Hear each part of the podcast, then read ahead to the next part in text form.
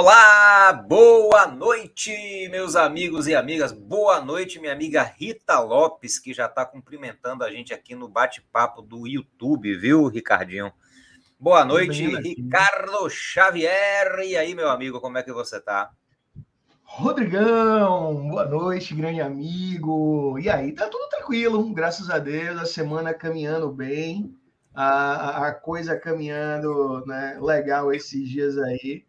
E hoje, mais uma quarta-feira, mais um dia de bate-papo, mais um dia da gente ter mais informação, aprender um Verdade. pouquinho mais, né? Então, estamos aqui junto com a graça de Deus, de Nosso Senhor, com saúde, né, Amém. né, Olívia? É, Amém. Segundo episódio do podcast Confundindo Ideias, que é para a gente trazer aí uma galera bem bacana para a gente discutir assuntos aí os mais variados possíveis, né? E hoje com um convidado especialíssimo, né, não, Rick? Boa, uma pessoa que eu tenho uma grande admiração, né? É, é um profissional incrível, é, que tem muito para contar aqui, para trocar ideia com a gente, para fundir ideias com a gente aqui né, né, nesse bate-papo de hoje né? um cara com uma vasta experiência na advocacia, uma vasta experiência na docência, que está aí também numa função administrativa né? dentro de uma grande universidade e que vai ser uma honra contar com ele hoje aqui.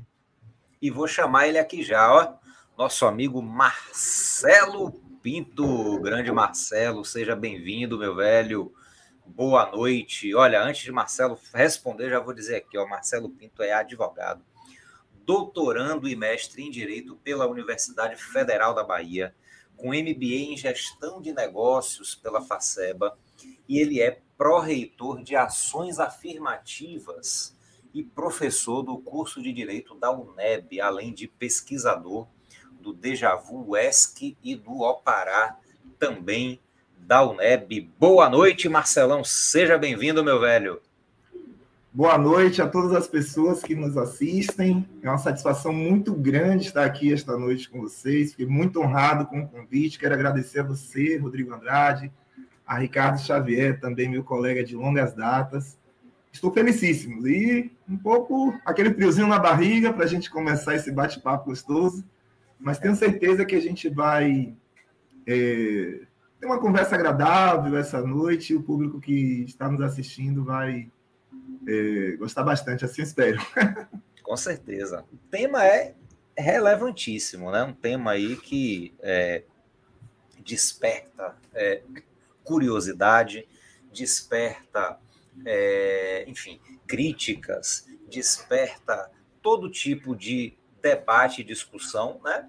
E que Sim. não tem como você discutir uma coisa se você não conhece, se você não entende sobre aquilo, se você não sabe né, o mínimo sobre aquilo. E aí, Marcelão hoje vai conversar com a gente aqui sobre ações afirmativas e desenvolvimento socioeconômico. Né? Uhum. Ações afirmativas têm uma relação direta com a ideia de desenvolvimento socioeconômico, né, Marcelão? Diga aí, não é só aquela ideia que o pessoal tem de que é ajudar uma pessoa ou determinado grupo de pessoas. A, a, não é uma ajuda, na verdade, aquilo ali tem um, um, um, uma, um objetivo né, e uma função de longo prazo que tem tudo a ver com o desenvolvimento né, de um país e de uma comunidade. Nos conte aí, Ricardão já, já vai fazendo aí também as perguntas dele e os comentários, que também está por é, dentro é, é, Só, só, só para introduzir aqui, é, é, é, quando eu pensei, né, e comentei com você, e você acatou o nome de Marcelo, né, por, que, por que conversar sobre ações afirmativas? Acho que a gente poderia deixar claro aqui para o pessoal por que falar de ações afirmativas, porque trazer esse tema para o debate, né? para a pauta, para a mesa, para que a gente possa conversar aqui.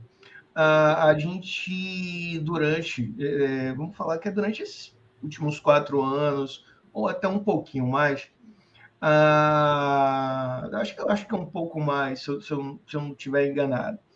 A, a questão das ações afirmativas que eu, não vou dizer que elas começam, mas elas ganham corpo lá na década de 2000, né? elas começam, é, é, elas chegam nesse, nesses últimos quatro, cinco anos e as pessoas vão meio que bombardeando. Né? O que é ação afirmativa? Essa ação afirmativa ela existe para quê? Né? E, e, e, a ação afirmativa começou a ser observada como algo contrário à sociedade. Começou a se vender uma propaganda de que aquilo, na realidade, é, é, era pernicioso para a própria sociedade. Eu lembro de você, eu, eu, eu, sentar em algum lugar e alguém falar, né, como, como, eu entrei na universidade pública, eu não sou uma pessoa da universidade pública, uhum. uma universidade católica, né, ela não é, é, privada e não é, tal, aquela questão meio mista ali, mas é, é, é, formado, meu mestrado, meu doutorado, então tudo dentro da universidade particular, digamos, mas entrei na universidade pública junto com o Marcelo, inclusive, há 10 anos, vai fazer 10 anos agora. Isso. E a, a, gente, você se parava num lugar, começava a conversar com a pessoa e a pessoa olha para aquela inclusão, por que colocar o, o, a vaga do negro, a vaga do índio e assim, Marcelão? Eu comecei a ver grande importância quando a gente estava lá em Paulo Afonso, porque Paulo Afonso tinha a questão do indígena forte, falou do Opará, o Opará é um coletivo relacionado com indígena, né, com, com, com, o, com a cultura indígena e os direitos indígenas. Então, a, a, a, você observa o quanto se modifica a, a vida daquela sociedade ali. Né? Então, assim, a, um dado momento, as ações afirmativas começaram a ser bombardeadas. Pô, isso aqui não presta, isso aqui. Né, até com, com dizeres de tirou a vaga do meu filho da universidade, ou com dizeres de é, é, é, é, tá tirando minha vaga do concurso, ou e, diversas outras questões que foram, racismo inverso, né?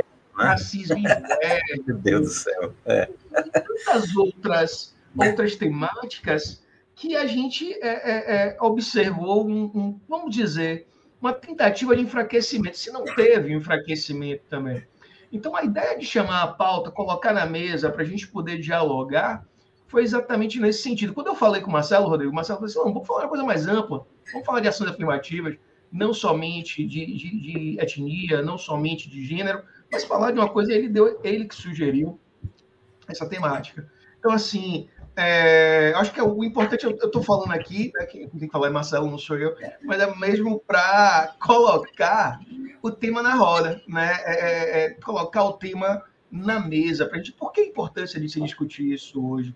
Né? Como é que você está vendo, Marcelão? Primeiro, né, é, como é que você está vendo, como é que você vê essa perspectiva dessa destruição, dessa ideologia, ou nem propaganda contrária né, ao tema? O que é que você tem observado? Traz aí para gente. É, bom, acho que vocês trouxeram uma, uma introdução muito interessante sobre o tema e um aspecto que é muito importante a gente estar trazendo. Estou é, sempre dialogando com, com as pessoas é, através de uma postura positiva, né? Porque muito do que se fala muitas vezes decorre de um processo de ignorância. Aqui não ignorância no sentido da palavra rudimentar, mas de ignorância no sentido de desconhecimento. As pessoas às vezes desconhecem exatamente o que é uma ação afirmativa, qual é a, a finalidade dela, e às vezes politizam a discussão e politizam o assunto. A gente viu aí que se politizou vacina, se politizou discussões biológicas, históricas, se politizou se a Terra é plana, redonda. Então, assim, está se politizando tudo e às vezes a gente não consegue é, chegar a determinados conceitos que deveriam ser unanimidade. Eu acho que, é, para a gente simplificar, a, a ideia de ação afirmativa ela parte de um conceito de igualdade. Quem está nos acompanhando aqui, que já é da área do direito e tal, já conhece essa divisão clássica da chamada igualdade formal e da chamada igualdade material. Mas a gente sabe que aqui a gente tem um público de diversas áreas, a gente vai tentar sempre tentar ser o mais didático possível, né? Então, assim, é, a lei lá vai trazer, acho que desde o processo da Revolução Francesa, em que a gente passa a ter, né, o chamado mundo moderno, e agora no pós-moderno contemporâneo, essa ideia de um tripé baseado na liberdade, igualdade e fraternidade entre os seres humanos. E no ponto especificamente da igualdade, a gente pode ter uma previsão de que todas as pessoas são iguais perante a lei e assim elas devem ser tratadas, só que em determinadas eh, circunstâncias, essa igualdade ela pode produzir desigualdades. Então, a igualdade ela deve ser entendida no sentido de que todos são iguais perante a lei, ou seja, a partir do momento em que a lei deve ser aplicada igualmente para todos, mas todas e todas as pessoas que estiverem nas mesmas condições a que elas devam ser aplicadas. Eu vou dar um exemplo clássico que não tem a ver com, com ação afirmativa, mas que talvez as pessoas comecem, de repente, a assimilar essa possibilidade da lei criar diferenciações. Por exemplo, todos nós somos iguais perante a lei, não é isso? Mas todos nós podemos dirigir? Todas as pessoas podem dirigir? Ou existe uma lei que condiciona uma idade mínima e determinados requisitos para dirigir? Né? É, todos nós podemos exercer determinada profissão? Ou algumas profissões existem determinados requisitos que a lei estabelece e exigem que essas pessoas atuem? Ou seja, a lei ela pode estabelecer critérios, requisitos e, principalmente, ela pode criar discriminações. Ela pode criar diferenciações quando existe um objetivo maior a ser alcançado por aquela sociedade com aquela discriminação. Então, eu posso, por exemplo, nesse caso, dizer: olha, eu vou colocar pessoas com menos de 18 anos para dirigir porque elas não estão ainda amadurecidas o suficientemente para assumir tamanha responsabilidade, já que é uma atividade de risco que coloca é, de forma insegura a vida e a saúde de outras pessoas. Então, imagine se alguém chegasse, ah, então não estou sendo tratado igual pela lei, porque a pessoa que tem 18 pode dirigir, eu não tenho 18, eu posso. Então seria um absurdo pensar sobre isso. Mas nós temos aí um caso nítido de, de diferenciação. Mas essa diferenciação, ela foi criada porque ela tem um sentido, que é um sentido da organização social e do desenvolvimento daquele povo que vive naquele lugar. Pode ser que em um determinado lugar a carteira de motorista, a lei permita aos 16, mas lá possui um histórico, um outro motivo. E assim a gente vai vivendo de, de diferenciações. Por exemplo, a nossa Constituição diz que o analfabeto não pode ser candidato. Né? Então, assim, a lei pode criar discriminações. E aí a gente passa a ter a chamada ideia das discriminações positivas. O que são essas discriminações positivas? É toda vez que eu vou fazer uma lei que ela vai criar uma diferenciação, mas o intuito dessa diferenciação não é prejudicar alguém, mas sim beneficiar um determinado grupo. Mas por que, que esse determinado grupo merece esse benefício, essa, essa regra diferenciada? Porque esse determinado grupo, em alguma situação histórica, ele se colocou subjugado ao acesso de um determinado direito. Então vamos pensar, por exemplo, a lei diz que todos têm direito à saúde, ou todas as pessoas têm direito a um emprego, ou todas as pessoas têm direito à educação. Mas a gente sabe que durante a, o desenvolvimento e o processo histórico da sociedade, nem sempre todas as pessoas foram tratadas de forma igual. Então, um determinado grupo é, pode ter sido excluído de determinadas possibilidades durante um tempo que hoje lhe dificulta acessar a determinado direito. E aí a gente precisa entender que as pessoas precisam ser iguais materialmente, ou seja, ter uma relação de equidade, ou seja, quando eu falo que as pessoas serão iguais, eu quero dizer que elas terão igualmente oportunidade de acessar a educação, terão igualmente oportunidade de acessar a saúde, terão igualmente a oportunidade de acessar o emprego. E não que necessariamente os caminhos sejam os mesmos, porque os caminhos podem ser diferenciados a partir de outros critérios sociais e econômicos. Ou seja, as pessoas podem não estar partindo do mesmo lugar. E aí o exemplo clássico é aquela corrida, né, Ricardo? A corrida de 100 metros, né? Vamos imaginar que vai correr eu e o Usain Bolt. 100 metros rasos. E eu tô lá na partida nos 100 metros e o Usain Bolt está a 10 metros da linha de chegada. Eu acho que se fosse ao contrário, ele ainda ganhava. Se ele tivesse lá no 100 e os 10, ele ainda ganharia. Mas, assim, na nossa, no nosso exemplo clássico, não vou nem colocar o Isan Bolt, vamos colocar duas pessoas que estejam preparadas igualmente, mas se alguém tiver 10 metros... Não nem entrar nessa história, Marcelão, porque nosso condicionamento físico realmente não permite uma não. preparação com o Isan Bolt, não. É, esse exemplo é meramente hipotético, viu? Que eu brinquei um baba no sábado ali no pau da Lima, brinquei outro aqui no condomínio no domingo, fiquei dois dias sem andar direito. Então. e 90% do tempo eu joguei no Google. Então, só para vocês entenderem o nível. Então, assim, o exemplo é meramente ilustrativo. É igual aquela coisa de propaganda de, de lanche que você chega lá e vê o McDonald's lá e você olha aquela placa, o seu lanche nunca vem igual que está na placa. E eu sou professor de Direito Civil, eu sempre falava assim para a galera lá durante a aula, imagem meramente ilustrativa que está dentro da lógica do dolo bônus, né? não vincula necessariamente o negócio jurídico. Você não vai exatamente ter um sanduíche igual aquele da imagem, mas tudo bem. Então, aqui, assim, o exemplo é meramente ilustrativo. Mas, enfim, a gente não tem condições de, de pensar que essas pessoas estariam em condições de igualdade de disputar o mesmo espaço. Então, a, a, ação afirmativa ela vai ser o quê? Ela vai ser uma política pública ou privada. A gente acaba falando muito política pública, mas é, é, importante que a gente comece a discutir isso aqui hoje.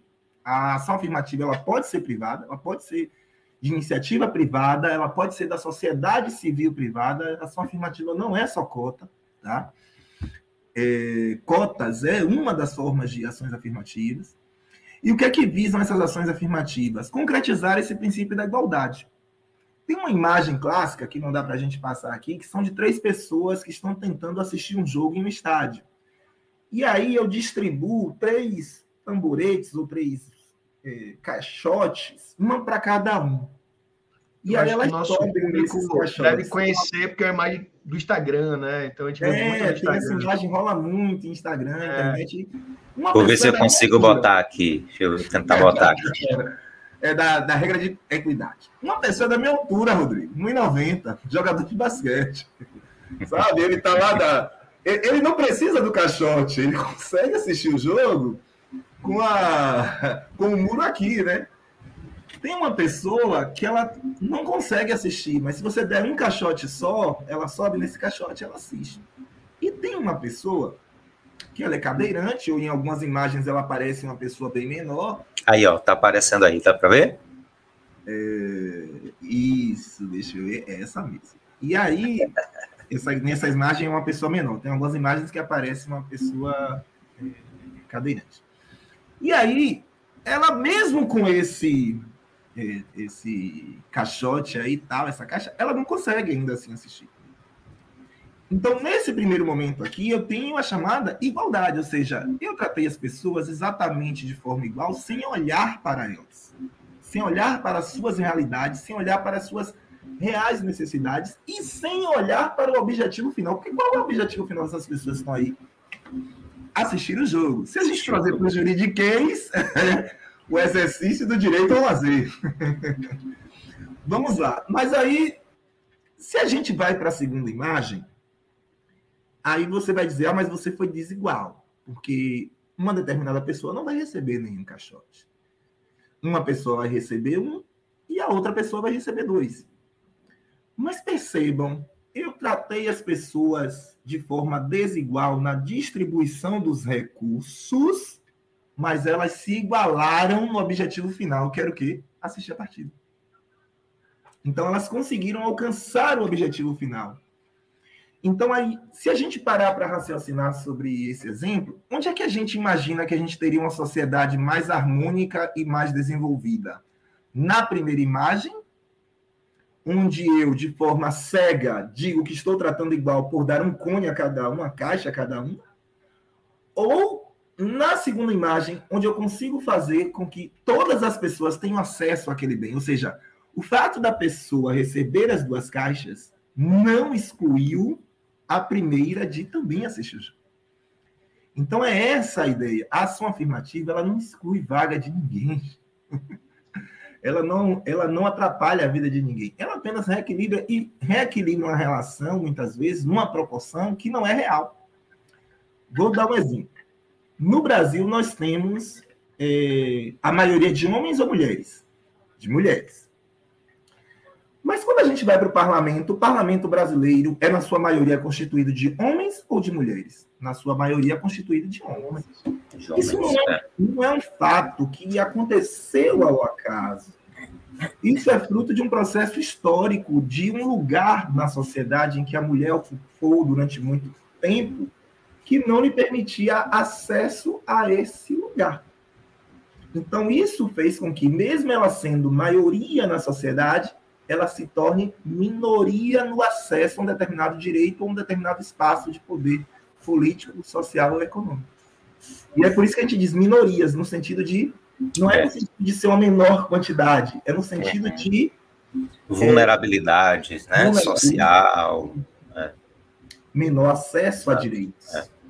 Ou seja, e aí a gente pensa, pô, então a gente cria uma lei lá na eleição que tem que garantir um percentual de mulheres nas candidaturas. Perceba, o percentual não é o mesmo percentual de mulheres que existe, e ainda assim não é nem o percentual para as vagas efetivamente.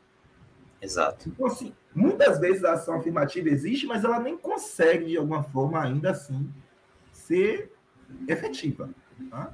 Ela consegue, às vezes, apenas minimizar, fazer uma, uma, uma, uma travessia, né? Criar uma ponte de possibilidades. Eu vou dar um exemplo assim, quando a gente está com uma, uma dor de cabeça, a sua dor de cabeça pode ter sido esquecer de beber água durante o dia. sua dor de cabeça pode ser do calor, sua dor de cabeça pode ser sono, sua dor de cabeça pode ser um tumor no cérebro sabemos o que está causando aquela dor de cabeça. Mas ninguém tem uma dor de cabeça e vai ao médico fazer um check-up completo para verificar o que é aquela dor de cabeça. Fazer um, todo um sistema de, de, de tratamento para dor de cabeça por simples. Você toma um analgésico é para resolver o problema ali de imediato. Então, existem situações que elas são temporárias e emergenciais. Ações afirmativas é isso. É um remédio temporário e emergencial para uma sociedade que está doente. Uma sociedade que está doente em que, na distribuição, como ela dá a oportunidade às pessoas de estarem nos espaços de renda, educação, saúde, lazer e todas as outras coisas que as pessoas possuem direito inato por ser uma pessoa humana de estar gozando. Maravilha. Maravilha, sensacional. É, e, e, Ricardo falou aí uma coisa no começo interessante, né? É, eu percebo, né, uma, uma percepção minha que é, assim como o ser humano, como o indivíduo, né, a sociedade é, muitas vezes ela se movimenta de maneira pendular, né? O, o ser humano, né, assim, vamos dizer assim, o, o, o jovem, o, o cara assim, até uma certa idade, né? Às vezes o cara tá solteiro, né? E aí ele tá solto na bagaceira, né? Não perde uma festa, não perde uma, né? uma, uma cervejada, não perde nada, tá sem freio, sem limite. Aí entra no relacionamento, né? Aí ele, vê, ele tava do lado de cá, né? Aí ele vai pro outro extremo, né? Ele fica trancado, não fala mais com amigo, esquece dos amigos, não sai mais, não vê mais ninguém, não sei o que, fica aquele tempo assim. Aí acaba o relacionamento, fica solteiro de novo, aí ele vai para o outro extremo, ele sente que estava preso e aí quer curtir, né, tirar o atraso, curtir tudo de uma vez só e tal. A gente fica nesse movimento pendular. E a sociedade, se a gente analisar, às vezes parece que ela tem um comportamento parecido, né? A gente teve aí vamos dizer aí, talvez de. Vamos lá, se a gente quiser ser bem, bem é, é generoso, né? De 88 para cá, a gente teve uma, uma guinada, né? A gente sai ali de um regime é, é, ditatorial e vem dar uma guinada é, para o lado da democracia, e aí a gente vem naquela busca desenfreada pela inclusão, pela, é, pelo reconhecimento de direitos, enfim e tal. E, e, isso ganha uma velocidade aí, sobretudo a partir de 2003, né, com a adoção de muitas políticas públicas nesse sentido, enfim, de é, aprovação de leis, né, a lei de cotas de 2012, né, uhum. é, e, e, não foi só a lei, né, junto com a lei uma série de políticas e tal, é, e aí, como o Ricardinho falou, mais ou menos ali para né, 2013 é, em diante, 2014, 15, 16, a gente começa a girar o pêndulo para o outro lado, né? E aí a gente começa a, como sociedade, né, a discutir algumas coisas assim que aparentemente eu, eu, eu me lembro que eu quando estudava história, né, quando enfim, é, aí eu vi aquelas coisas assim, ah, o, o, a escravização, por exemplo, né? Dos africanos no Brasil. Gente, que absurdo! Como é que ninguém naquela época enxergava o absurdo que é isso, né? Como é que ninguém, como é que, enfim, aí não, a, a, os médicos, né? O tratamento padrão da medicina era sangria. Então o Ricardinho tá ali com a dor de cabeça, o cara vai cortar umas veias dele aqui para ele sangrar, que ele vai ficar bom. Aí você diz, como é que os caras fazem um negócio desse? Né? Enfim, é, a, a, gente tem a impressão de que era uma coisa atrasada, retrô, um pensamento atrasado. E aí, de repente, a gente começa a voltar para esse tipo de coisa. Aí, Ricardinho falou: não, esse negócio de que a Terra é redonda é conversa, né? Esse negócio de que americano foi para a Lua, isso é conversa. Esse, e aí você começa a questionar né, coisas que já eram dadas como, como certas, né, como, como conquistas, digamos assim, civilizatórias. É, e aí, como você, Marcelo, trabalha né, lá na UNEB, é, é, você é pró-reitor né, de ações afirmativas, enfim, é, como, é que, como é que foram esses anos? assim? Você percebeu alguma, alguma é, algum é, é uma questão bem prática mesmo, sabe? Assim, ali no, no dia a dia, porque é, é, é para além das questões, digamos, ideológicas e do, dos debates e das discussões e do que as pessoas falam ou questionam, você tem às vezes questões muito práticas, né? Como é que você quer sufocar um, um, uma iniciativa no, no, no, de política pública, você começa cortando orçamento, né? Ricardinho aí, que é da uhum. área tributária, que é da área financeira, sabe disso, né, Ricardinho? Ah, eu vou criar aqui a Secretaria de Inclusão dos Homens Casados, coitados dos homens casados. Aí eu crio a secretaria e aí bota lá um orçamento, vai ser de 50 reais no mês. Pô, bicho, peraí. você não está criando, você não está querendo implementar política pública nenhuma, né? Então, assim, como é que tem sido esses, esses anos assim mais recentes, né? De, de, em que praticamente todas as bases, digamos, de, de, de, de democráticas e de inclusão, enfim, é, é, vem sido desmontadas mesmo, né? Como é que, como é que você percebeu isso lá na, na, na, sua atuação, enfim, na sua experiência? Você sentiu isso? Como é que é? Ah, sim, a gente. É... Na verdade, sua pergunta dá quase um outro podcast. É verdade. um podcast inteiro, eu fiquei aqui processando assim, meu Deus, tem tanta coisa para falar sobre isso. É verdade. É, é, mas, mas vamos vou tentar organizar um pouco de ideias aqui. É, primeiro, vamos, vamos para a parte assim de dessa ideia do retrocesso, sobre a, a, minha percepção, né? Porque existem várias possibilidades, vários pensamentos que podem ser é, trazidos e que podem justificar essa ideia, porque esses retrocessos acontecem periodicamente na história da humanidade. É, vou recortar exatamente, por exemplo, de como a sociedade brasileira foi formada.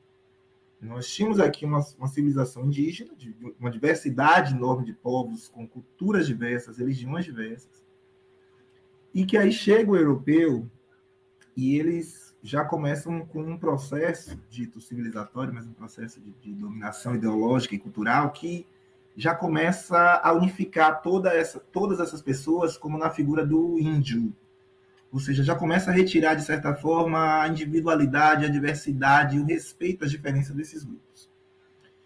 Começa um processo de, de, de, de expansão, de tomada das terras dessas pessoas, de escravização e etc. E aí depois você faz uma diáspora, né? que é a trazida forçada das pessoas negras de um outro lugar para o Brasil, para também manutenção desse processo escravocrata. Então, ou seja, o nosso modelo econômico inicial, ele se funda numa cultura extrativista, ou seja, eu não vou pensar na construção de um modelo econômico para o país. Eu vou extrair daqui o que for possível extrair, seja para o Brasil, seja minérios, né? e, e depois na monocultura do açúcar, do café, e vou atender a demanda do mercado externo, primordialmente o europeu. Então, você já tem aí um problema de estruturação de modelo econômico interno, tá? E, isso a gente sofre até hoje, por isso você às vezes tem alimento muito caro num país tão extenso para produzir alimentação.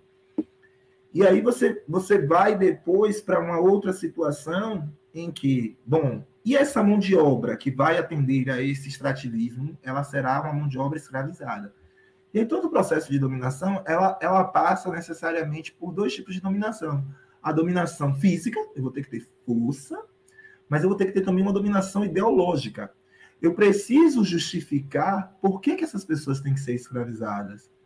Para que as pessoas que vão me seguir continuem as escravizando e que as pessoas que estão escravizadas até mesmo aceitem o processo de se tornarem escravas. A gente tem discursos produzidos, é, clérigos católicos, pedindo para que o negro tenha compreensão de, de ter sido escravizado, porque pelo menos ele está tendo a oportunidade de conhecer agora o cristianismo naquele processo de escravização, e assim ele vai alcançar a salvação. Então, de que forma tal que ele deveria ser grato ao Senhor que o escravizou. Então, perceba a, a lógica né, da, da, da dominação ideológica. Você faz o apagamento da língua, o apagamento da religião das pessoas, você separa famílias, você destrói uma lógica de laços afetivos, você vai tornando essas pessoas de alguma forma é, dentro de uma cultura da irracionalidade, aproximando elas daquilo que seria um animal, privando-a de vários direitos. E aí, com isso, você cria um, um modelo de sociedade que é um modelo de sociedade onde as pessoas não querem estar juntas.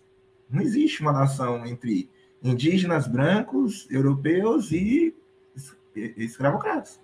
É, é, é uma estrutura que, que está ali conjunta, mas para atender a determinados interesses e alguns, dois terços desse bloco, vamos dizer assim, dois terços etnicamente falando, não estão sendo atendidos em nada. Então, isso é uma bomba é, altamente explosiva e que vai ter impactos econômicos, sociais, psicológicos e emocionais até os dias de hoje. Então, existe essa lógica, e aí pior, quando você traz o europeu para o Brasil inicialmente, a lógica da distribuição não é uma distribuição meritocrática. É uma distribuição de terras e de cargos baseadas em apadrinhamentos. Então você lança dentro desse caldeirão, que já é exclusivo, uma lógica de patrimonialismo. E aí vai gerar a cultura do farinha pouca, meu pirão primeiro, do jeitinho, do favorecimento, a confusão entre o que é público e o que é privado. Então, quando você falou, Ricardo, acho que foi você que falou no início, falou assim, ah, a pessoa está dizendo que a vaga na universidade é dela e o negro foi lá tomar por cota, é porque essa pessoa confunde o que é público com o que é privado.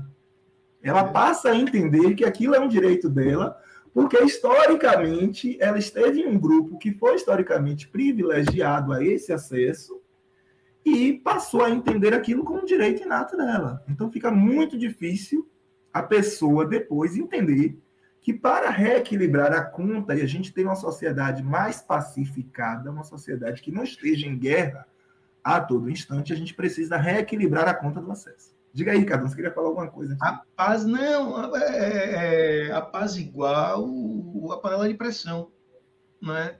A gente, o, o você está você tá falando, eu estou aqui me recordando de alguns textos, e aí vindo aqui o Sérgio Buarque de Holanda, Raízes do Brasil, né? Quando você trouxe aí, e aí eu olhei aqui para o lado também o Caio Prado Júnior também, que fala né, a, a, história econômica do Brasil, e aí ele vai, eles vão trazendo essa, né, é, é, e o, o, aqui em cima, que é o Celso Furtado também, né, não, não, não vou pegar aqui agora, mas são livros que eu indico para o pessoal, é, para entender essa formação, e aí ver aqui né, a Cés Maria, né, a, a, a dação das Cés Marias, essa formação da, da, da, da terra, né, é, e assim, o que a gente vive, é, é um caldeirão, um caldeirão numa panela de pressão. Para explodir. A nossa panela de pressão social, socioeconômica, ela, boa, a gente não sabe até que dia ela aguenta. Se é, vamos ser sinceros, se é que ela não está explodindo e você não está notando. Notando o que eu digo, você só vai notar quando o revólver estiver na sua cabeça, ali na sinaleira, que um cara botar o revólver, você vai dizer, pô, peraí, cara, o que está acontecendo? Não, você vive uma guerra é, é, é, civil dentro do Brasil, exatamente por causa dessa mistura. Exatamente porque essa mistura que foi feita, ela não deu certo. No seguinte, pô, meu velho, eu tirei aqui, na hora que eu falei, ó, é, proclamou a República, né, é, é, vamos lá, aboliu a escravidão, consequência disso, a gente tem uma proclamação na República logo em seguida, por uma desestruturação daquele modelo, né? E aí, é, e o que, que aconteceu com quem estava ali daquele lado? Quem estava ali daquele lado foi compor o que está na favela hoje, né? Foi sair, alguns deram mais sorte, outros não, é, outros se enquadraram, outros entraram para o exército e foram ser é, é, militares e, e, conseguiram se colocar socialmente em alguns papéis para sobreviver. Mas você não teve, ó, não teve a, a, a repartição, não teve, né, é, digamos assim, um, um, pensamento progressivo de o que, é que, o que é que vamos fazer a partir de agora. Não, uhum. até oferecer de voltar, né? Voltem, é, é, é voltem para a África, com o índio, até pelo que a gente vê, é mais um pouco mais obscuro, né? Até isso, assim, ó, tá aí, vai ficando aí mesmo. Mas a, a, questão da propriedade, a questão dos meios de produção, a questão de com, como construir com essa população nunca foi feito. Então, assim, essa população tá aí, ela, ela tá aí. E aí, e cada dia mais vem bater na sua porta. Né? Se você é um cara que não está vindo, a população que eu falo, os excluídos socialmente, eles vão bater na sua porta. Não vai ter jeito isso não acontecer. Se a gente não para para pensar, porque no sinal o cara vai bater na sua porta.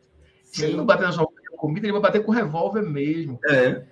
é, é o, o que está ouvindo na minha cabeça, desculpa, é isso. Então, quando você para para pensar em ações afirmativas e em um modelo de inclusão social, né, de você pensar na, na, na inclusão de quem é, tem um contato até com o Estado muito precário, porque não teve acesso aos meios. Então, é, é, é, é, vamos dizer, eu acho que é uma lógica que todo mundo concorda de forma coletiva, mas não, às vezes se sente, digamos. Pô, é difícil você ver o cara que não concorda quando você fala o que a gente acabou de falar, mas é difícil o cara concordar. É que nem imposto, cara. O cara concorda para todo. Não, todo mundo tem que pagar, mas você tem que. Não, não, eu não. Entenda? Quando ele fala ali, ele tem uma raiva do sonegador miserável. É. mas na hora que é ele que tem que pagar, ele diz: É, não, eu não. Pô, eu já pago muito, eu não tenho condições. Então cada um acha no coletivo, pô, vai olhar para mim e vai dizer: Pô, seu discurso é bonito. Beleza. Mas na hora que vai para o individual, ele não, peraí, também não, mas não sou eu que tenho que pagar a conta, porque não fui eu que inventei, não fui eu que estava lá atrás. Né? É mais ou menos é, é, é essa ideia aí, né? E que a gente pensa nessa. Uhum. Então, monopolizar, deixa eu devolver aqui para o convidado, eu tenho que me segurar. Ah, perfeito, bom então. É bom que a gente vai quebrando e, e não fica um monólogo, né? A, a, a questão está justamente aí, Ricardo. Você tocou num ponto interessante. Perceba, a gente teve diversas oportunidades de fazer uma repactuação social e nós não fizemos em nenhum desses momentos. O primeiro grande momento é quando começa a ser proibido internacionalmente o, o tráfico de pessoas, né? E aí você vai ter o que no Brasil? A, a lei de terras. Então, perceba a, a maldade da lei de terras de 1850, né? Até então, as terras no Brasil para os poceiros e para os grandes proprietários latifundiários sempre foram dos amigos do rei. Então, sempre foi aquela coisa de distribuição gratuita ou as terras que não eram assim distribuídas eram pertencentes à União. Aí, na hora que o Brasil começa assim, pô, essa galera aí que está escravizada vai ser liberta. Porque você já tem é, é, surgindo de diversas legislações internacionais pressionando, a Inglaterra pressionando, a Inglaterra. É, o mundo se abrindo ao capitalismo, o liberalismo já batendo na porta. E os caras dizem, não, peraí, então a gente vai ter que resolver aqui, porque a gente vai dar terra a esse pessoal. E aí cria-se o critério pecuniário. É a primeira vez que cria o critério pecuniário. Só que o negro que vai ser liberto não tem dinheiro para comprar terra. Entendeu? Então, assim, não vai receber indenização. A lei Áurea só tem dois artigos, acaba escravidão e refoga-se. Então, assim, é, é, complicado. Aí você, você não faz uma reparação nesse momento. E aí você, ah, mas você vai que fazer. Eu digo, eu digo, perceba como foi o tratamento, por exemplo, do sistema de imigração no Brasil no início do século XX. Como a gente recebeu os imigrantes europeus fugidos de guerras. Percebam as políticas públicas que exigiram para acolher e distribuir terras e empregos para essas pessoas. E aí alguém às vezes chega assim, ah, porque o sul do, do país é desenvolvido. Sim, como é que foi distribuído e organizado aquelas propriedades, velho? É completamente diferente do que aconteceu no Nordeste do Brasil, do que aconteceu no Norte de Minas, do que aconteceu no Rio de Janeiro, do que aconteceu em boa parte de São Paulo, do que aconteceu no norte do país. Então, é uma, foi uma outra lógica. E é, é daí que vem o desenvolvimentismo econômico. A partir do momento que você permitir uma melhor partida e distribuição da terra para aquelas pessoas ali. Então, tem gente que nasce na região sul do país já com herança, já com uma estrutura econômica a, a ser desenvolvida. E tem gente que nasce no Nordeste na rua, que foi fruto de um processo escravocrata. Então, são, são, são eh, tratamentos eh, diferenciados que geraram consequências diferenciadas. Então a gente perdeu o time aí no processo da, da abolição da escravidão. A gente perdeu o time na proclamação da República, que a gente já tinha perdido na independência, que a gente poderia ter feito uma independência com um processo igualitário se a gente fizesse uma independência a partir da revolta dos Búzios. Mas a revolta dos Búzios foi abafada e a gente fez uma independência. Independência colarinho branco, né? Um acordo lá de, de Dom Pedro com a galera. E o, a proclamação da República é outro acordão e a gente viveu disso, de, de sabe, de, de, mudanças institucionais que, na verdade, não mudam o comando, não mudam a, a repartição de, de, renda, não mudam a repartição de acessos. E a gente foi criando esse bolsão. Então, hoje no Brasil, a gente tem 66% das famílias, aproximadamente, dentro do nível considerado de pobres. Isso faz com que o Brasil seja um país pobre. E não quer dizer que você tem 34% de pessoas é, ricas, não. As pessoas ricas é, no Brasil não representam 5%. E, e 1% delas concentram boa parte da nossa é, riqueza. Então, assim, é muito complicado quando você tem uma, uma, distribuição tão desigual. A distribuição do Brasil é uma das mais desiguais do mundo. Então, é, é, muito complicado você manter esse modelo durante tantos anos. Então, a partir de 88, você passa a ter algum tipo de luz no final do túnel, com a Constituição de 88, para readequar isso. E, mesmo assim, a resistência social é tanta, né, que você vai começar a ver políticas eficazes, positivas, de ações afirmativas, apenas a partir do ano é, de 2002 por exemplo, e mesmo assim, muitas vezes, por resoluções universitárias, como a UNEB, como a, UF, a URJ, né? Universidades saíram na frente antes da lei de cotas, em 2002, já lançaram a questão das cotas no seu vestibular, a UNB. E perceba, o racismo ele é, ele é tão grave que quando você fez cotas para pessoas com deficiência em concurso público, ninguém questionou. Quando você fez cotas para mulheres em processo eleitoral, ninguém questionou. Mas quando você fez cotas para pessoas negras em universidade, questionaram no Supremo Tribunal Federal a constitucionalidade. Então, assim, há uma, uma defesa histórica inata do privilégio.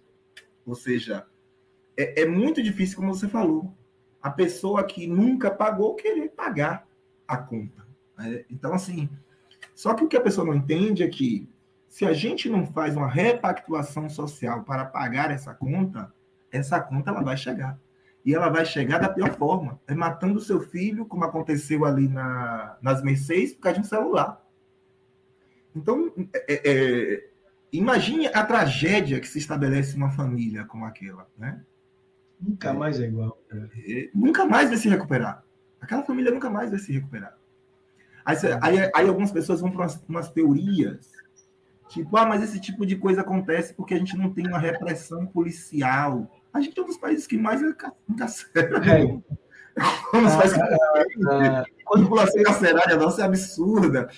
Eu é, aí eu pergunto, vem cá, a Suécia age assim, no Japão é assim, na Austrália é, é assim, é encarcerando? Eu, eu adoro esse argumento da repressão. É assim essas, essas, outras populações é. resolvem? Ou, ou, existe uma distribuição de renda mais adequada? Eu adoro o argumento da repressão porque, é, é, é vamos lá, a gente está falando de ações afirmativas e eu vou pegar a ação afirmativa do Estado, né? o Estado como provedor das ações afirmativas e como você falou, a gente tem visto na iniciativa privada, especialmente né, com esse conceito novo de ESG, né, dessa governança ambiental e, e transparência, etc. Né? Mas vamos pegar o Estado. Né? O Estado ele tem que prover, pelo menos, né, um colchão mínimo para as pessoas de saúde, educação, segurança. É, é, é um... eu não estou falando, entenda, de um apartamento, eu estou falando de um colchão. Um colchão. Né? É, é, é entenda, eu estou falando no colchão. Você se atendido. Mínimo digno, né? É, eu estou falando que, pô, você ser atendido, você tá. É, você, você ter o básico de dignidade, que está lá no, lá no início da Constituição Federal, a gente tem o direito à dignidade, é o fundamento da República Federativa do Brasil. Aí, quando você quer a repressão, e eu falei poder ter tido do, do caldeirão social, a repressão é o, é o Estado também. O Estado vai ter o contato. E aí, aquele menino que não tem o contato do Estado com a educação, aquele menino que não tem o contato do Estado com a, a com, com saúde, aquele menino vai ter o primeiro contato dele com o Estado com um fuzil frio na testa dele, irmão. Então, repara, né, no paradoxo. Repara no paradoxo. O que, que vem daquele menino? Pois é. Qual é o pensamento? Pô, peraí, cara. Ricardo. Meu primeiro contato é esse. Eu vou te ler um poema que eu vi quando eu tinha, acho que uns 12 a 13 anos, e eu gostava muito de, de ler revistinha, de ler jornal e tal, e me chocava muito a violência das páginas policiais, já naquela época, tá? Na década de 90 e tal. E uma vez eu li esse poema e fiquei muito tocado, eu nunca esqueci. Eu tive recentemente agora em Taberaba, num evento de literatura, e alguém acabou até declamando esse poema, acho que foi a professora Luciana Moreno, me chamou muita atenção. E o nome do poema é O Bicho, de Manuel Bandeira. E ele diz assim: Olha, eu vi ontem um bicho na imundície do pátio, catando comida entre os detritos. Quando achava alguma coisa, não examinava nem cheirava engolia com voracidade. O bicho não era um cão, o bicho não era um gato, o bicho não era um rato. O bicho, meu Deus, era um homem. E quando eu li esse poema, ele me chocou. Foi uma das coisas assim, até que já me encaminhou para um lado de pensar o social, de pensar a economia, de já me, já me trouxe para esse lado da minha vida, sabe? E e, e, a gente, quando a gente lê a nossa Constituição, diz assim, dignidade da pessoa humana. Aí a gente para e pensa, gente, o que é que a gente faz no Brasil? A gente animaliza pessoas. A gente faz com que a gente retira a oportunidade e o direito de tantas pessoas de terem um mínimo digno que a gente faz com que elas se comportem como animais. Então, é, é, é, isso que acontece. Hoje a gente tem 33 milhões de pessoas em processo de segurança alimentar, ou seja, são pessoas que não têm três refeições ao dia. São pessoas que talvez estejam comendo só uma vez ao dia. Ontem eu recebi um pedido de uma pessoa, e uma pessoa muito longe não, viu? Alguém que só perdeu um emprego há seis meses, que virou para mim e disse, Marcelo, por favor, eu estou passando uma vaquinha aqui online, com que você puder contribuir um Pix aqui, eu só estou me alimentando uma vez ao dia. Uma pessoa que estava empregada até seis meses atrás. Então, aí você imagina o que é para uma pessoa é, passar por esse tipo de situação, um pai olhar para seus filhos, não ter o que comer em casa. Você imagina o que é para um jovem, um adolescente, ser bombardeado pelo modelo capitalista. Nada contra o capitalismo, só a favor do capitalismo. O problema é que você tem que dar oportunidade a todo mundo consumir. Consumir o mínimo, para que a pessoa não se torne um animal. É, aí a pessoa é bombardeada com todas aquelas informações. Eu, eu assisti um, um, documentário de um amigo chamado CPF Cancelado, em que ele fez a escuta de policiais, a escuta de traficantes e a escuta de jovens que entram para o tráfico. 90% dos depoimentos dos meninos que justificavam a entrada no tráfico era: eu queria ter um iPhone e não tinha. Eu queria ter um celular e não tinha. Eu queria ter um tênis e não tinha. Eu queria vestir uma camisa da marca tal e não, não tinha. Tem alguns depoimentos que são voltados do tipo: ah, eu é, queria é, ser respeitado, porque ninguém me olhava como ser humano. E quando eu passei a usar a arma entrei para o tráfico, as pessoas me respeitavam. Sabe? Então, assim, mim, né? percebe você, gente, né? é, você retira a humanidade das pessoas, você retira a dignidade delas desde o nascimento, ou até desde a gestação, como a gente vê lá no filme Parada 174, onde a mãe do menino que vai no final causar aquele homicídio é uma viciada. Entendeu? Então, assim, aí você, você desumaniza as pessoas e depois você vai esperar delas algum tipo de humanidade, algum tipo de racionalidade, elas não vão ter. Elas vão se comportar como animais. O animal, quando ele quer comer, ele mata para comer. Então, é, é, é esse mesmo tipo de, de, de, de modelo social que a gente está desenvolvendo e perpetuando e achando que está tudo bem. E aí depois a gente joga ainda a responsabilidade nas pessoas, diz assim, não, mas não é porque é pobre que tem que ser ladrão, porque fulano de tal era pobre, estudou e conseguiu. E aí você pega o, o, o case de sucesso, replica e quer aplicar a todos os casos. Coloca como você não, você não compara, por exemplo, com um menino que nasceu na classe média, o, o, numa elite econômica mais vantajosa, qual é o percentual dessas pessoas que efetivamente entraram para o crime? Então, algo está dizendo aí que está vinculado ao econômico, sim. Porque se fosse um processo de natureza humana, você teria também um alto índice de pessoas criminosas na chamada high society. E elas podem até ser criminosas, mas elas são criminosas por outros métodos. Não por esse método da violência e do crime contra o patrimônio.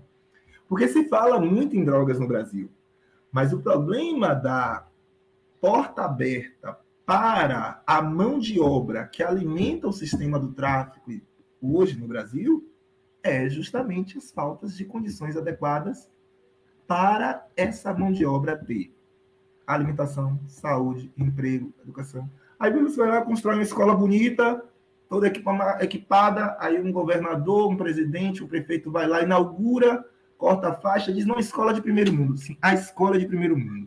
O professor, a professora, beleza, está capacitado, está treinado. E o estudante que você está colocando lá dentro?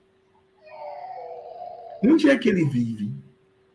O, qual é a experiência cultural de vida dele desde o nascimento dele? Né? O que é que ele come? Né? Ele, ele nutricionalmente talvez não esteja nem capacitado em condições biológicas, aqui não vou falar de assimilar determinados conteúdos, porque o processo cognitivo dele já está comprometido em razão da desnutrição. E até quando não pela própria fome no dia. Então tem o Bernardo Klicksberg, que é um autor argentino que escreve sobre isso, a fome mata, escreve sobre desigualdade social é, e esse problema com as crianças latino-americanas muito bem também sobre esse assunto. Então é muito isso. Então assim, quando você pensa assim, pô, a gente vai criar uma ação afirmativa aqui que a gente vai tentar equilibrar essa conta. A gente vai pegar uma parte dessa população e vai tentar criar um ciclo positivo, porque a partir do momento em que Marcelo, vou dar um exemplo, né? entra numa faculdade, ele aumenta para cada ano de formação aproximadamente 25% da média de renda que ele teria se ele não tivesse aquela graduação. Então você pode aumentar em 125% sua renda. Você pode ganhar depois de uma pós-graduação, em média no Brasil, 33 vezes mais do que uma pessoa que só tem ensino fundamental ou que não tem formação. Então você percebe quando você diz assim que você está fazendo cota para uma pessoa negra, indígena, pobre na universidade, um quilombola, uma pessoa cigana, é, uma pessoa trans que, que, também é marginalizada, uma pessoa com deficiência, você percebe que você não está fazendo apenas dando educação, você está transferindo renda. Você está transferindo renda de uma maneira muito mais inteligente.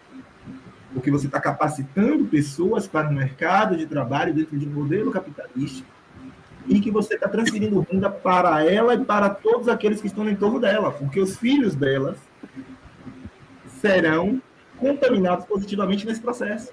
E não os filhos, os irmãos, os irmãos, os primos, até pela vivência, pelo modelo, pela experiência, porque isso também é um fator importante. Você se vê, você acreditar e perceber que existe uma outra possibilidade. Então, se eu moro numa rua, todo mundo é traficante, eu vou pensar o quê?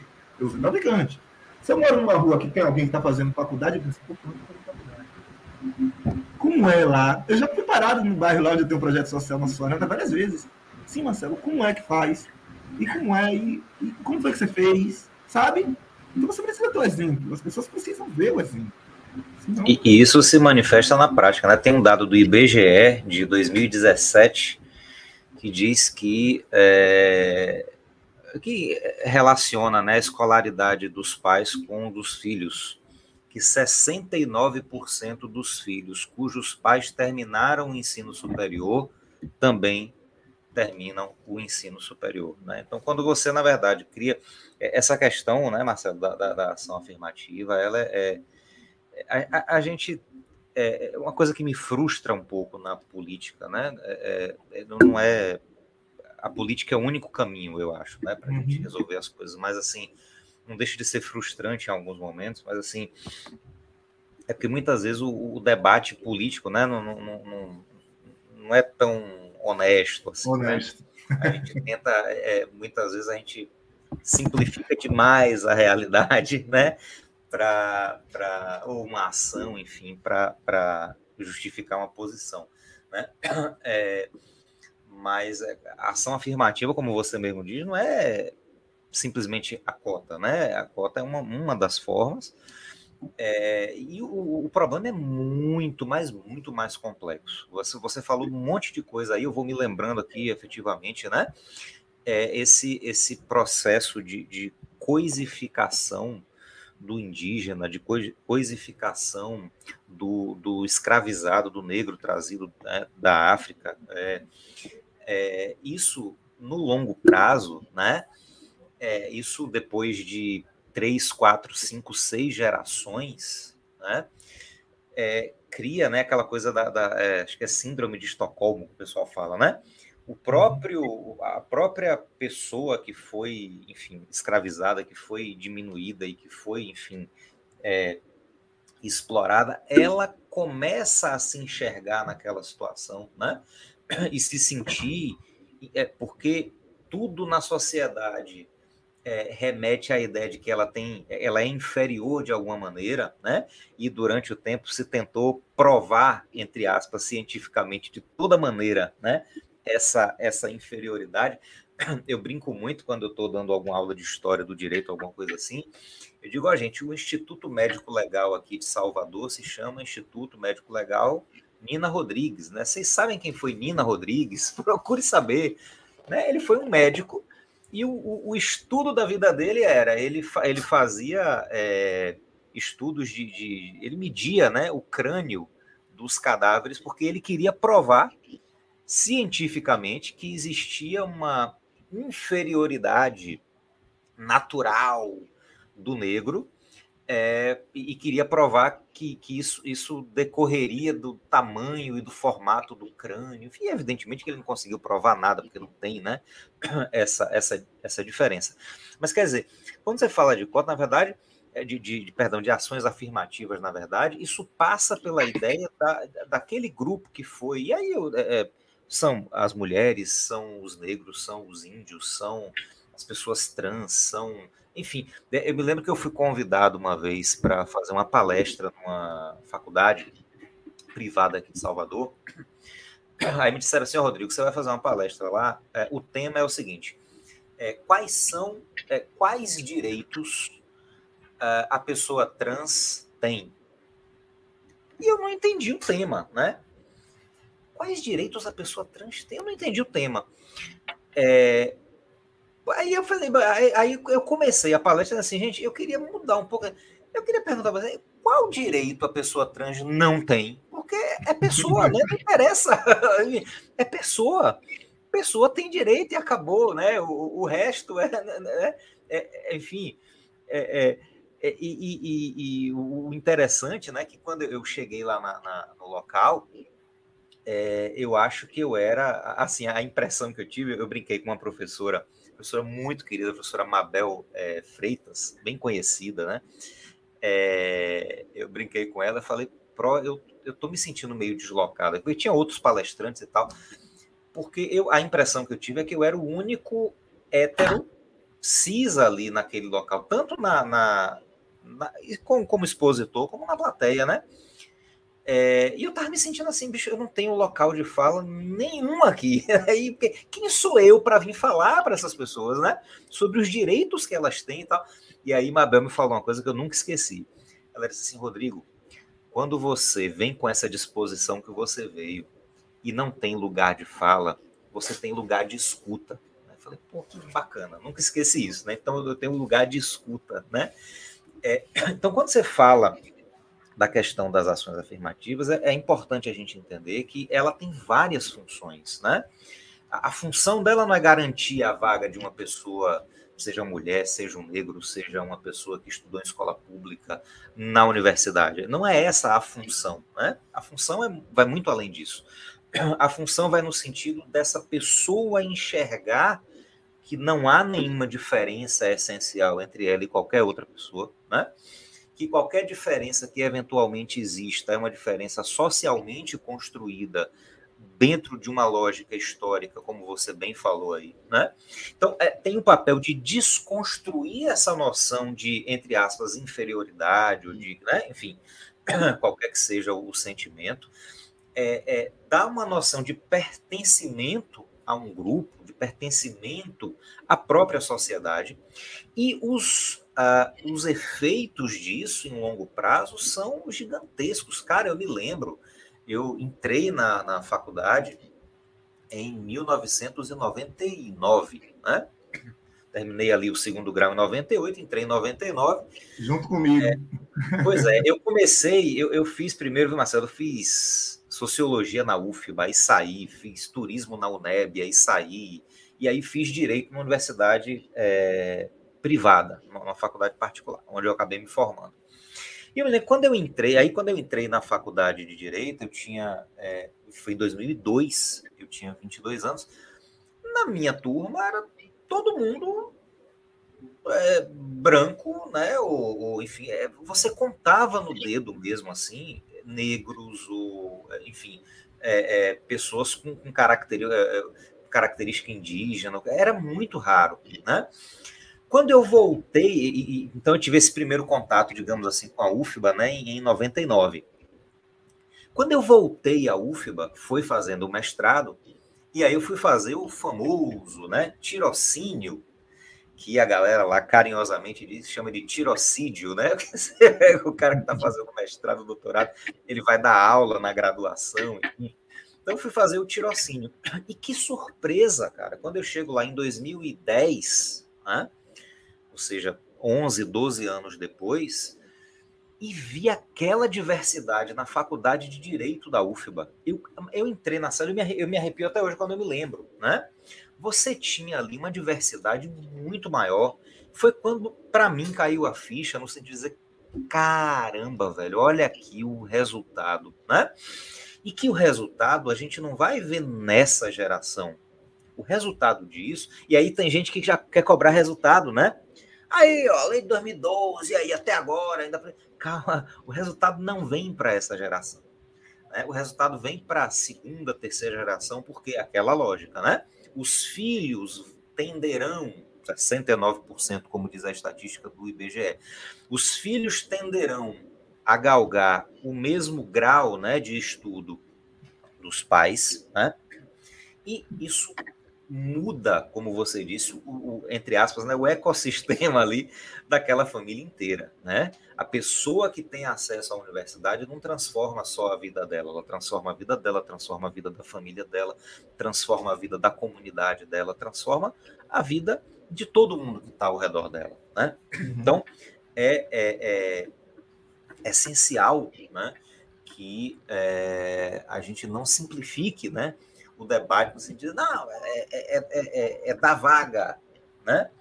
Não é da vaga, a coisa é muito mais, digo, o buraco é muito mais embaixo, né? A, a, a função, Talvez é isso, não, não, não é o individual, o indivíduo, o indivíduo teve a vaga, mas não é o indivíduo, é o plano coletivo. É o plano né? coletivo. É o plano coletivo, é como aquilo vai mudar a sociedade.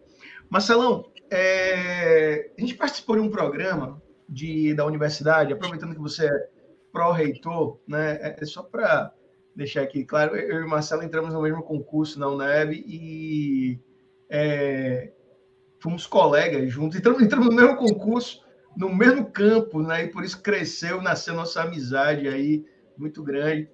A gente participou de um programa que eu acho ele fantástico. Quando eu posso explicar para alguém, Rodrigão, eu, eu, eu, eu tento né, isso, que é o Pronera. Quem me levou para o programa do Pronera foi Marcelo, né? E para dar aula, primeiro foi de ética, depois é, é, é, tributário, tributário empresarial. Teve alguma coisa lá no final que eu também voltei dando aula de tributário empresarial. É um programa que era um edital, é, a UNEB venceu esse edital e eram filhos de assentados né, de, da, da, da, da, de reforma agrária, no caso, de assentados né, do MST, como tinham também é, pessoas é, de origem etnia indígena que vinham para cá, para a Bahia, eles eram né, de vários lugares do sul da Bahia, do interior, mas de outros estados também, né? Nós tínhamos alunos de outros estados. Eles vinham para cá e tinham um curso condensado dentro daquela condição. O curso era montado para eles, Rodrigo. Né? E a gente teve uma, uma, uma experiência excelente, porque muitos deles, é, ao concluírem o curso de Direito, passaram na OAB. É, passar na OAB em si, né, não, vou, não vou dizer que é um termômetro se o curso foi bom ou foi ruim, mas é lógico que para a gente, professor, falou, pô, ó, cumpri a missão esse cara passou na OAB e agora ele está no mercado de trabalho. Foi bem bacana. Como é que você viu aquele programa? Dentro de uma é uma ação afirmativa clara, uma ação afirmativa que se revela para um público específico de assentados, de quilombolas. E... A UFS tem um programa assim também, né? Ele tem um curso é, de direito. Eu acho que o edital do INCRA, mas você não sabe melhor do que eu. É federal. O edital é federal, mas ele pode ser executado. É, as universidades candidatos. É. É, o Programa Nacional de, de Educação né, campo e na reforma agrária, a gente é, tem outras iniciativas hoje na UNEB, tá? A gente tem criado outros programas é, que direcionam também para atingir é, as chamadas é, pessoas do campo, né? E foi muito importante. Esse programa foi lindo, maravilhoso, ele é emocionante. Eu me lembro que eu orientei, por exemplo, uma monografia de um estudante, que era a natureza jurídica dos contratos de parceria agrícola.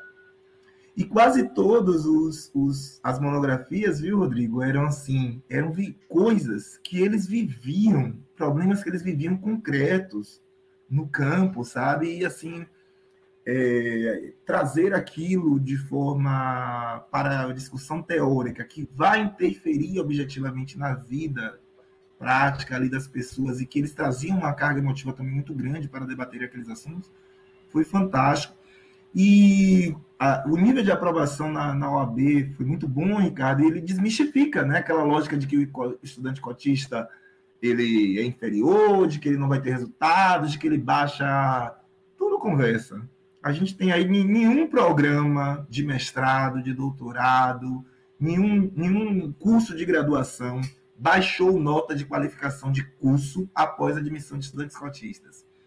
A UFBA também já tem estudos sobre isso para mostrar o desempenho do estudante cotista. Às vezes ele tem uma dificuldade nos três primeiros semestres, que eu chamo de dificuldade de adaptação. E eu sei bem o que é isso, porque quando eu saí do colégio estadual, para ir para o IFBA fazer o ensino médio, que naquela época era Cefet, nas duas primeiras unidades, para mim foi um choque. Eu tinha, tinha disciplina que eu tirava, tirava 10 na, na escola estadual e chegava lá e tirava 4. Sabe? Então, o processo de adaptação muda, a forma de ensino é diferente, a vivência onde você está é diferente, o ritmo de estudos que você vai ter que ter e a forma de estudar é outra. Então, ex é, existe essa ambiência que precisa ser dada. Então, às vezes, você, por exemplo, vou dar um exemplo, fora outras coisas, como, por exemplo, aqui minha filha, ela vive em uma casa onde eu e minha esposa, ela tem é, acompanhado hábitos de leituras, de assistir bons filmes, de ouvir determinadas músicas. E isso vai criando, de, de viajar para locais onde você vai ter alguém falando uma língua estrangeira. Tudo isso é parte de formação de uma pessoa. Então, uma pessoa dessa, quando ela chega numa faculdade, ela tem outro tipo de, de inserção de acolhimento, diferente de uma pessoa que vem de menos acessibilidades a espaços dessa natureza ou de tratamentos e formas dessa natureza. Então, a, a adaptação ela é necessária. E aí o que mostra é que logo depois dos terceiros semestres as notas igualam e até superam na grande maioria. E ainda fizeram um recorte para os chamados de cursos eletizados, para verificar se isso se, se sedimentava ali em cursos como medicina, por exemplo. E o resultado também mostrou ser superior, inclusive. Até porque o estudante cotista ele acaba tendo um, um apego àquela vaga muito grande, ele quer demonstrar, sabe, a, a, a sua capacidade, a sua condição de estar ali, de fazer valer aquela vaga, porque ele sabe que ele é um instrumento de, de, de transformação de muitas outras pessoas que virão depois dele ou dela. Então, é, é, essa coisa é muito pujante, é muito interessante. É bom que a gente vá desconstruindo e destruindo essas, essas inverdades, essas mentiras. Ah, todo mundo tem diploma superior, mas vai rodar Uber. É mentira também. Nada contra quem roda Uber, nenhum tipo de, de, de estigmatização deveria ser feito em relação a isso. Mas, assim, é uma verdade que todos os advogados, todos os engenheiros, todos os médicos que formaram o nosso. Inclusive, a pandemia mostrou um alto índice de desemprego, e quando a gente foi buscar os dados, viu, Ricardo e Rodrigo? A gente viu que pessoas que tinham pós-graduações dificilmente foram atingidas. Foram muito pouco atingidas em âmbito de perda de emprego ou diminuição de renda durante a pandemia, pessoas que possuíam pós-graduações porque eram pessoas que estão em atividades que se adaptam e que podem ser exercidas de forma de mediação tecnológica, são atividades intelectualizadas, são atividades. Então, o que, o que a gente precisa é levar a, a, a nossa população. Diz assim: a gente precisa parar de ser um país que a gente valoriza demais, colher a manga. Colher a manga é importante, mas a gente precisa fazer a caixa do suco de manga. Entendeu? A gente precisa desenvolver tecnologia, a gente precisa industrializar. E a gente só vai conseguir isso dando mais acesso às pessoas. Essa coisa que você trouxe, Rodrigo, é, eu também tive, em 99, quando eu entrei na UFBA, na minha turma de 50 estudantes de direito, só dois eram negros. Né? E eu tenho isso na foto da minha formatura hoje, demarcada ali. É, e, e quando eu fui em 2012, 2011, para 2012 entrei como professor substituto, eu fui para o curso noturno da Teoria Geral Civil e Obrigações, eu cheguei lá, era 30%, 40%, até, a depender da turma, até 50% das pessoas eram, eram negras ou, ou pardas. Então era uma realidade completamente diferente. E hoje eu vejo também lá no doutorado, eu vejo o espaço da faculdade, inclusive, mudou. Até a forma como a faculdade hoje pinta nas paredes a, o é espaço de convivência é diferente, já tem traços e raízes e coisas, identidades que a gente vê ali, indígenas e negras, e que não existia antes, sabe? Então, hoje o espaço de acolhimento é muito melhor para uma pessoa que é negra estar naquele espaço da Faculdade de Direito da UFBA. Então, assim, a gente vai é, é, percebendo as transformações que a, a, sociedade vem tendo nesses últimos anos. A UNEB é uma, uma pioneira em desbravar essa situação de de cotas e outras e outras universidades privadas que também têm é, é, a, aderido a diversas ações positivas, afirmativas, quando você dá bolsas, por exemplo. Porque a, a ação econômica é muito importante. Porque a gente tem uma vinculação também necessária entre essas, essas populações e comunidades que estão mais marginalizadas e o déficit econômico. Ou seja, porque é um ciclo vicioso, como eu te falei, né? Ou seja, se você tem mais tempo de formação de graduação, você ganha mais. E se você ganha mais, você acessa mais direitos, você vive melhor.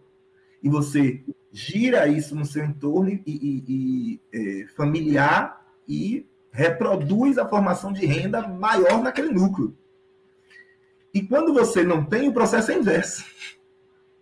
Então você faz justamente o processo completamente inverso. Então, às vezes, eu, eu tenho um projeto social de, de, um time de futebol, Ricardo sabe, a Suarana, e, e, eu tenho muito contato, às vezes, diuturnamente com pessoas que, às vezes, estão em uma situação de vulnerabilidade econômica razoavelmente grave até. E, às vezes, as pessoas vêm para mim, professor, Marcelo, me arruma um emprego, tal, vai para mim, eu digo, mas você sabe fazer o quê? Aí a pessoa diz assim, é... Ah, pode ser um emprego de qualquer coisa. Eu digo, olha, essa vaga normalmente não existe. Aí eu digo, você já pensou quanto tempo você está procurando esse emprego? Né? Você fez. Ah, ah eu tenho um, um, ano de desempregado. Eu digo, você concluiu o ensino médio? Ah, não. Eu digo, você sabe que também seja? Você poderia fazer e concluir seu ensino médio? Ou quando já concluiu o ensino médio, você sabe que você tem um curso técnico no SENAC, no SENAI, ou um curso técnico em tal lugar, ou esse, ou esse programa aqui do governo do estado que você pode fazer. Esses seis meses que você está procurando aí esse emprego, se você tivesse esse curso técnico e virasse para mim, pô, Marcelo, preciso de uma vaga de garçom. Era muito mais fácil. Eu preciso de uma vaga de técnico de informática. Eu preciso de uma vaga de. Sabe? Quando você tem a formação, é diferente as possibilidades de acesso, você pode até pegar um outro emprego que não seja da sua formação, mas você já ampliou o leque de possibilidades. Tá? É, outro dia eu estava com dificuldade aqui em casa de conseguir um eletricista. E várias dessas pessoas que estão é, é, procurando emprego não sabem fazer esse serviço da Eletra. Entende? Então, assim, onde é que está o Estado promovendo esse papel, sabe, de agente fomentador, incentivador, então a gente peca demais, e não só o Estado, às vezes também a própria iniciativa privada, a gente, enquanto sociedade civil, individual, organizada, a gente deixa isso muito solto. E aí depois a gente vai reclamar que foi assaltado na sinaleira, que roubaram nosso celular, e de que, ah, tem muita gente morrendo de fome, sabe? Mas as pessoas não estão fazendo absolutamente nada para que mudem isso. Às vezes estão reclamando, ah, porque agora tem tem negro que é direito demais. Qual é o direito demais, gente? Como você falou em relação às pessoas trans, a gente quer só ter direitos. São direitos iguais a todo mundo tem. Não é direito demais, é de acesso ao, ao igualitário. Porque quando você não tem, você gera uma desigualdade econômica aí, e a sociedade precisa entender isso. Que a, a, o equilíbrio econômico ele promove mais desenvolvimento social e ele promove um ambiente de melhor convivência entre as pessoas. Porque quem pode consumir vai gerar mais emprego. Isso é meio lógico. É o consumo que alimenta o consumo. E, e, e... Aí pessoas ah, cota é coisa de comunista, esse negócio é coisa da esquerda. Sim, vamos pensar direito. Quem é que fala sobre meritocracia, que a meritocracia as pessoas têm que estar em pontos de partidas iguais? Né, John Luke? Isso não é teoria de base capitalista.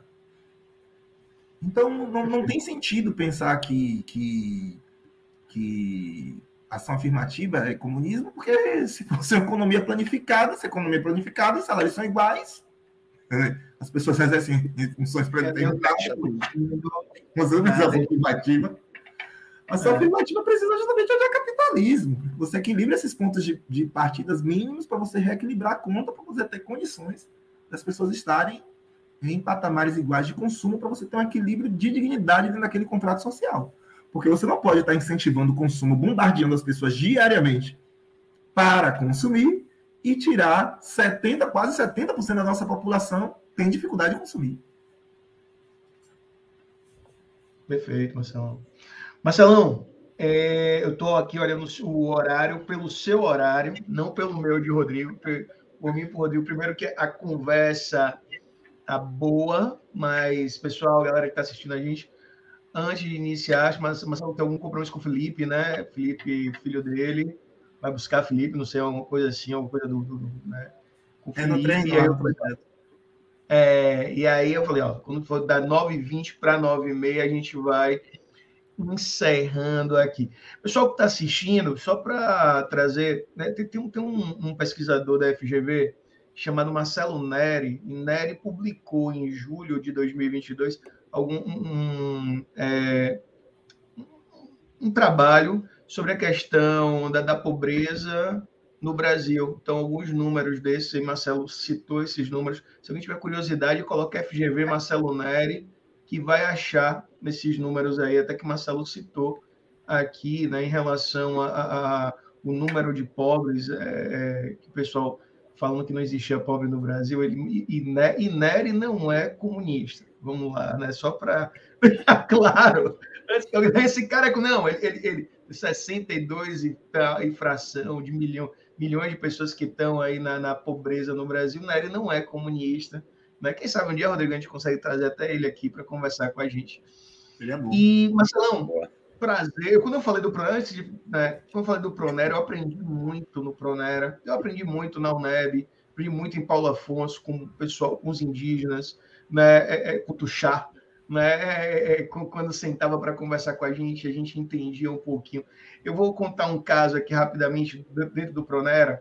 Como professor né, na Faculdade de Direito e como advogado, a minha tendência é sempre tentar é, chamar o, o, é, o aluno para ele entender da advocacia para ele se, se sustentar. Ele, ele, ele, gerar o dinheiro dele. Ó, não, trabalhe, faça isso e se preocupe com você. Eu acho que quando o cara se preocupa, pelo menos com ele, e ele consegue a independência financeira dele, ele já fez bacana, ele já saiu da asa do pai, da mãe, da dependência das pessoas e ele já né, foi embora. Né? Então, eu sempre, brinco muito com os meninos sobre isso, sobre a capacitação, sobre ele poder melhorar. E um dia eu estava no Pronera e falei é, algo nesse sentido. Aí uma menina, ela é até líder de turma, ela falou: não, eu vou voltar para minha comunidade para passar o que eu estou aprendendo aqui para eles. Aí eu vi, rapaz, meu discurso foi por água abaixo aqui. eu, e eu aprendi naquele momento com quem é que eu estava trabalhando. Era, né, naquele momento eu me toquei na, na, na primeira fala é, com quem é que eu estava trabalhando ali, né? É, é, é, então eu vi, pô, ó, é, é, outro pessoal, é outra cabeça, é outro sentimento, é outra é inclusão social mesmo. Eu fico tão feliz quando eles entram em contato comigo, porque eu vejo que eles deram certo, estão advogando, estão mudando a vida da comunidade deles, estão mudando, a, a, vida deles mudaram, né? mudou muito em relação a isso, então muito bonito de ver. Rodrigão, é, Marcelão, agradecendo a você, né? Muito obrigado pela disponibilidade de estar aqui com a gente hoje. Eu estou vendo o pessoal elogiando. Vi que apareceu na live aqui, acho que é o vereador, né? O Suíca apareceu aí na live. Suíca, é, desculpa não ter falado seu nome na hora que eu vi aqui, mas porque o Marcelo estava falando aqui, eu resolvi não deixar, né? Mas obrigado, vereador, por, por ter acompanhado a gente aqui. Não sei se ele está ainda aí, mas. Né? E quem apareceu na live também foi Evandro Menezes, que daqui a pouquinho eu vou falar dele aqui, antes da gente concluir, para né, é, explicar quem é ele e já fazer a chamada na próxima semana. Rodrigão, devolvo a palavra para você. O que, é que você tem aí para né, consideração final? Maravilha, agradecer Marcelo aí pelo papo, muito bacana, Marcelo. É aquela coisa, viu? Parecido com a semana passada. A gente vai ter que marcar um follow-up, viu, Ricardo? Marcar um repeteco aí para poder terminar de falar. Tem muita coisa para a gente poder explorar, né? É muito importante a gente conversar sobre isso, a gente entender bem é, é, esses assuntos para não né, passar vergonha na, na discussão, é, enfim, nos círculos que a gente frequenta, né? Então, agradecer aí demais, Marcelo, pela, pela disponibilidade, pela presença, pela exposição aí, pela clareza, né, que você abordou um assunto que é muito difícil, um assunto difícil de se, de se é, é, apresentar, né?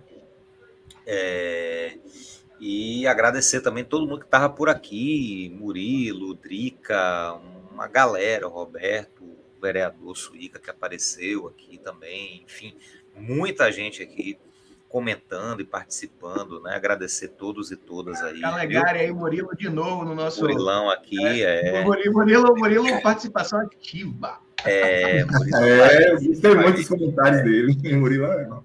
Muito bom. E, um abraço, Murilo. É, a gente, é... quando estava pensando o podcast, né, Ricardinho, a gente estava discutindo. Eu, eu vi o Marcelo dizer assim: Ô, Ricardo, acho que era melhor fazer uma coisa gravada, porque a gente não fica tão dependente de internet. Se a internet der problema, a gente faz uma coisa gravada que dá para editar depois, aí a gente publica uma data específica e tal. E aí, Ricardinho veio com a, o argumento que ele falou: pô, Rodrigo, mas aí não tem como a galera interagir com a gente, né, ali ao vivo e tal. Eu falei: pô, bicho, é verdade né? E aí a gente faz questão de fazer aqui ao vivo exatamente para que a gente possa né, ver os comentários de vocês e, e, acompanhar aqui com vocês e compartilhar com vocês esse momento, que é sempre um momento de muito crescimento mesmo para a gente, né? E, e, é muito bom a gente estar tá por aqui. Brigadão, Marcelo. Brigadão, Rick. Diga aí, Marcelão, sua, suas. Diga lá, Rick. Rick, quer falar alguma coisa? Só alegações finais, né? É. Só falar, é, só falar que semana que vem nós, aí Ivandro apareceu aqui, Ivandro é também grande amigo de Marcelo, é, e Ivandro vem falar do tema da tese de doutorado dele, que é o conservadorismo, né?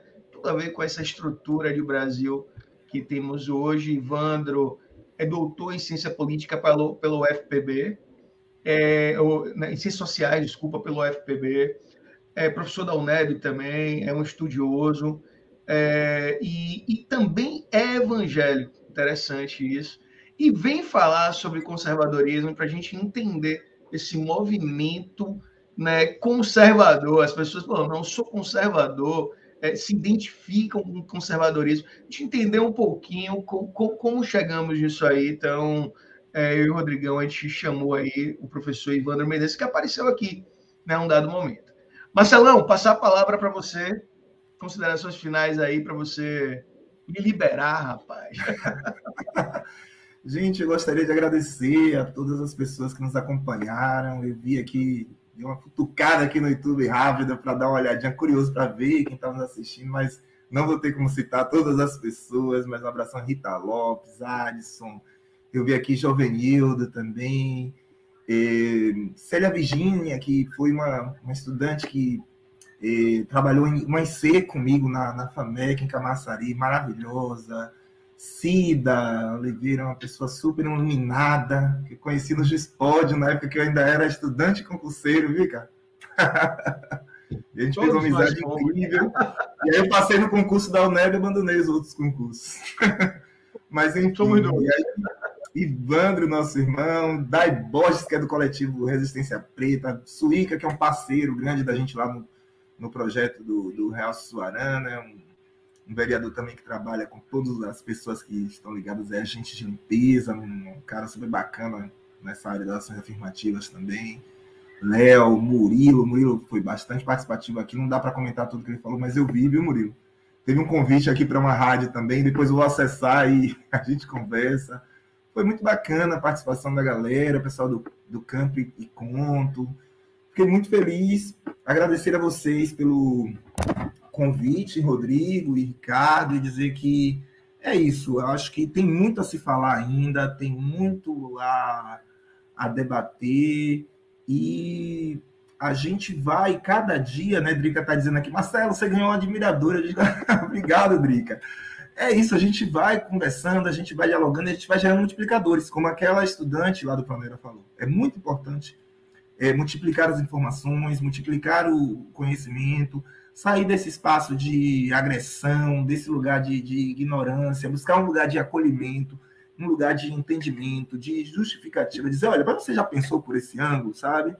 Então, eu, eu sempre trato assim. Uma vez eu fui dar um, uma palestra sobre ações afirmativas num lugar onde era muito elitizado, sabe? Assim, muito elitizado. Eu fiquei um pouco apreensivo. Pensei, puxa, essa galera chegar aqui com esse discurso, sabe? A galera dizer assim, lá vem aquele cara com o discurso da favela e tal. Aí eu, aí eu vi que tinha muitas mulheres na plateia. Aí eu comecei o discurso justamente para trazer a lógica das ações afirmativas sobre mulheres, sabe? Porque as pessoas, às vezes, é, não se percebem, tipo assim, ah, eu sou contra a ação afirmativa. Professor, se você tiver um filho, né, é, se você tiver um filho deficiente, você vai ser contra a ação afirmativa para ele, sabe? Então, assim, são, são certas coisas, às vezes a pessoa tem dificuldade de se colocar no lugar do outro, falta empatia. E aí a falta da empatia não entende a necessidade do outro que tem de pertencer, que é o que Cida falou aqui. Todo mundo quer pertencer. Então, se você cria uma sociedade que é capitalista e consumista, você tem que agregar dentro dessa sociedade que todas as pessoas têm capacidade de consumir. Você não pode criar um, é, um modelo né, que segregue é, é, mais de 70% dessas pessoas. É, ou então você desconstrói isso, né? Você pode estar bombardeando todo dia a pessoa dizendo que você vai ser um cara, um homem bonito, forte, maravilhoso se você tiver um carro. e você não vai dar condição das pessoas terem um carro, um celular. Então, assim, é, a gente precisa mudar os valores, a gente precisa readequar determinados valores e a gente precisa dar maior acessibilidade às pessoas. Então, a gente precisa entender que a gente precisa repactuar, porque o nosso contrato ele tem 520 anos dando errado, não é possível que a gente esteja fazendo certo. A gente precisa entender que talvez alguns remédios amargos devam ser tomados sim para que a gente possa evoluir lá na frente não precisar mais. Então é isso, gente. Muito obrigado Estamos por aqui. Uma boa noite a todas as pessoas que nos acompanharam, a vocês. Beijo de coração mesmo. Valeu, Marcelão. Pessoal, boa noite. Valeu. Rodrigão, boa noite. Gente, abração. Tchau, tchau. Vamos encerrando. Valeu. Tchau, gente. Obrigadão, Marcelo. Obrigadão, Rick. Até a próxima, gente. Valeu. É... tchau, tchau.